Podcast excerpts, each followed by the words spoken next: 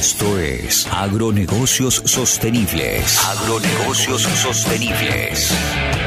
Un espacio para pensar el agro, analizar sistemas de producción, mercados, tendencias, inversiones y oportunidades para darle valor al sector. Con la conducción de Gastón y Matías. Bienvenidos. Buenas, buenas. Acá estamos en un nuevo episodio junto con Matías, dándole espacio a la, a la consultora gestión integral agropecuaria, agronegocios sostenibles. Hoy nos toca un tema que queremos pensar, que queremos contar lo que estamos haciendo con algunos de nuestros clientes y probablemente ustedes se sientan identificados y les permita tenerlo en el radar para ver si puede ser factible o no. Nosotros consideramos de la consultora que no puede haber una producción sin este tipo de cuestiones al menos puestas sobre la mesa, evaluadas. El tema es estrategias que se pueden ir armando con opciones.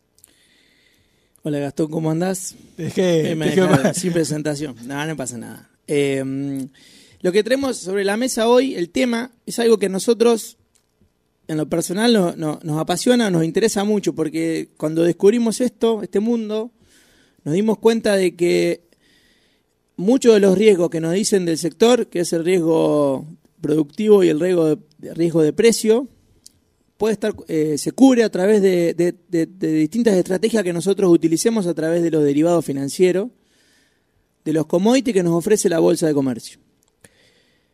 Hacer el negocio en el campo y mejorarlo en la bolsa o mejorarlo desde lo financiero, de lo especulativo, es muy interesante. En la región nosotros tenemos la debilidad, por así decirlo, que no multiplicamos nuestra producción en los mercados financieros. En el mundo, en el resto del mundo, la producción está multiplicada, no sé si no, digo, no quiero quedar corto, pero por seis o ocho veces la producción más se comercializa mucho más de lo que se produce. O sea, el, el- el comercio y el mercado que se genera en el entorno de los mercados financieros es mucho más grande que lo que pasa acá en Argentina y la región. Nos pareciera que nos estamos quedando fuera de algo. En realidad es un mercado que está desaprovechado. Está desaprovechado por varias, varias cuestiones y, y- y nosotros de la consultora estamos apoyando a todo aquel que quiera que quiera hacerse hacerse parte de este de, esta- de este sector eh, en donde encontramos seguridad, que es lo que uno busca. Eh, La- la- al momento de producir lo que necesita son certezas. la cobertura de precio, la cobertura de, de negocio, porque es una cobertura de negocio en definitiva, porque uno puede cerrar su negocio apenas lo produce Y, atar la inversión en relación a la proyección de, de cada uno y no quedarse afuera al mismo tiempo, utilizar estrategias y posicionamientos de mercado para no quedarse afuera ni de los ni de la suba de mercados, ni tampoco quedar adentro en la baja de los mercados. tal cual. Eh, eh, esto es muy interesante lo que planteamos y cuando nosotros lo ponemos sobre la mesa a nuestros clientes, lo que nos dicen, eh, pero esto parece muy complejo, ¿no? Digamos, ¿no? si bien es complejo, nuestros servicios constan de eso, en, en- facilitar estas herramientas para que el productor o, eh, produzca con ciertos mínimos niveles de riesgo. es defender la producción del, del productor, o sea, es, es defender el trabajo de todo el año, porque terminamos con un grano que si no sabemos cubrirnos a nivel de precio podemos perder todo lo que hicimos en el año. Y bueno, la idea que yo quería era contarles un caso puntual, por ejemplo, en trigo. Hoy por hoy se dio la situación de que el trigo empezó a tomar mucho valor. Recuerdo en esa época, en época de siembra, eh, un forward a 220 dólares a, enero era muy interesante y cerraba por varios lados. Eh, mucha gente tomó, esa posición. Luego el mercado tuvo una baja futuro y ahora cubrió una suba sostenida por varios factores que hacen que el, que el precio este que, que el que cerró a 2.20 hoy se encuentra con un futuro enero a 2.39. O sea, tiene, tiene un eh, tiene un, un 8% por encima del precio que él había vendido. Y bueno, y acá está la estrategia que uno puede adoptar para... O sea, lo que vos planteás es que el que tomó el forward hoy está por debajo de lo que el mercado le ofrece Tal cual. a esa posición. Bueno, esto, esto es lo lindo y lo interesante del mercado. Es que al ir variando día a día, semana a semana, de acuerdo a las decisiones políticas del mundo, de acuerdo a los cambios climáticos, a las perspectivas de cosecha, de producción que haya en el contexto relacionados con la oferta y la demanda, hacen que los, que los futuros vayan mutando.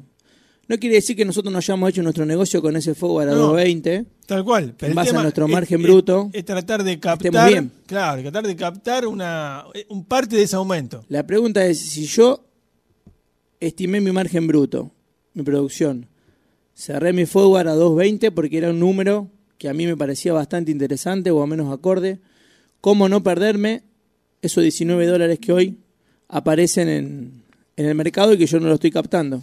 Bueno, ahí, como yo mencioné, de 220 en esa época bajó a 190. Había opciones de había opciones de, de cubrirse a 220 a, a 8 dólares.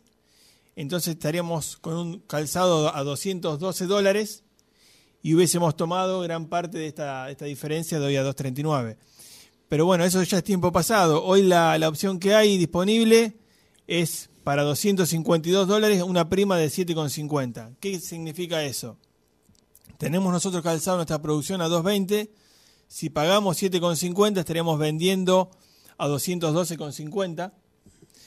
Pero a partir de los 252 dólares hacia adelante tendríamos ganancias ilimitadas. Entonces, a ver, eh, obviamente esto va a depender de- la evaluación eh, puertas adentro, pero no queremos dejar de mostrar esta estrategia porque hoy tenemos la posibilidad todavía, si especulamos con un aumento hacia enero de, trigo, de poder captar la diferencia entre el precio que habíamos cerrado y la prima. no quedarnos afuera de esa suba, tal vez no eh, tomarla al 100%, porque eso a veces es la certeza 100% no, no, no es factible a veces en los mercados, porque es especulación tanto de un lado como del otro, pero sí absorber al menos la, la- el mayor porcentaje posible de la suba del mercado, no quedarnos afuera en ese negocio, porque nos pueden plantear, y el planteo que pasa, pero ¿qué pasa si se va a 2.60 y yo vendí 2.20? ¿Cómo? ¿Y ahora qué hago? Ya el forward está cerrado y el negocio lo hace el que me lo compró. Bueno, el negocio nuestro también sería volver a comprar un poco por encima de ese valor para calzar por diferencia, por diferencia de cotización, parte de la suba del mercado. Y por el precio de una prima, que bueno, después hay que evaluar en qué afecta ese, ese, ese monto respecto a, a la producción total. Esa prima puede ser, es tomada básicamente como un seguro de producción, es un costo más que nosotros podíamos contemplar a la hora de estimar nuestro margen bruto. Podríamos estimarlo como una prima ya desde cero o una prima a tomar, que de la misma forma que una amortización es un gasto financiero que está contemplado pero no es erogable, o sea que a la hora de ver los números no lo vamos a ver reflejado hasta que no lo ejecutemos o hasta que no decidamos tomar esa posición. Pero a la hora de, estimar un margen bruto, nuestro consejo o nuestra postura es, además de tomar una considerar una prima de seguro de producción, también considerar una prima de, de posición bursátil. Después vamos a hacer otro planteo, muy habitual ahora. Productor que tiene su soja guardada en silo bolsa. eh, Esperando una- un precio para, esperando un precio. para ver. Y bueno, y ahí tiene que evaluarlo. ¿Qué, qué, qué opciones tengo? Bueno, una opción que yo tengo, que puede ser interesante, hoy tenemos, hoy estamos parados en septiembre. A noviembre empiezan a haber también opciones. Y una, una de las opciones que tiene el productor es ir vendiendo, por ejemplo, un call a un precio muy por encima del real, esperando que, el precio no llegue a ese, a ese número y quedándose con la prima en su bolsillo. En el peor de los casos, si el precio está muy por, e- sea, sobrepasa este valor, el productor va a, estar tomando ese valor en el mercado menos el costo de la prima que, recibió. Eh, son estrategias especulativas, pero que tratan de sacarle un margen a una soja que está parada. Otra, posi- otra posibilidad es si los mercados nos dicen que en el corto plazo, noviembre, diciembre, el commodity tiene determinada cotización en alza o parecieramente interesante y a futuro la misma cotización está más bajo, es tomar ambas posiciones y cerrar el negocio a través del spread. ¿Qué es lo que está pasando entre el maíz de primera y el maíz de segunda? Exactamente. Hoy por hoy tenemos una cosecha, una cosecha marzo eh, alrededor de 200 dólares y un precio de julio que ya baja a 178. O sea, tener un, spread ahí de, de 22 dólares que se puede trabajar. Es un trabajamos mediante básicamente tomando el spread en el mercado, no cerrando la suba en la baja, pero sí asegurándonos un, un ingreso mínimo o interesante a través de la especulación ya con dos posiciones abiertas. Ahí estamos hablando de 22 dólares en un plazo de tres meses. Así es. Puede suponete que neteado de las primas y demás, el spread sea un poquito menor, pero estamos haciendo en base a la... No nos olvidemos nunca que para tomar posición los márgenes de garantía son mucho menor al valor del contrato. Claro. Entonces a la hora de El renta- poder a la hora de apalancamiento es a la hora de rentabilizar los ingresos por diferencia o las primas, los números son interesantes. Claro. Así que los invitamos a que nos consulten sobre esta estrategia, nos planteen cuáles son las de ustedes. Si tienen eh. algunos que nos comenten qué, qué estrategia les gustaría que desarrollemos, cómo es que sacamos estos números, porque por ahí muchas veces dice, bueno, no entiendo de dónde salen los números. Bueno, eso lo hacemos desde la consultora, nuestro servicio de, de posición de, de trader de commodities, eh, se basa en eso, básicamente. No dejen de escribirnos, consultarnos a través de nuestras redes, nuestro mail, y vamos a estar planteando cuestiones Eh, similares. La mejor estrategia para cada sistema. Cada sistema, cada productor, a veces algo que también vamos a, a comentar, vamos a hacer seguramente en, en- en algún episodio un comentario, que nosotros hablemos de estas cuestiones no quiere decir que el productor chico se quede afuera. Eh, así que también lo vamos a traer sobre la mesa. Así que bueno, gente, esperemos que, que alguna de estas ideas les haya servido y nos encontraremos en el próximo episodio. Nos vemos. Esto fue Agronegocios Sostenibles. Sumate a este espacio a través de nuestras redes. Nos vemos en una próxima emisión.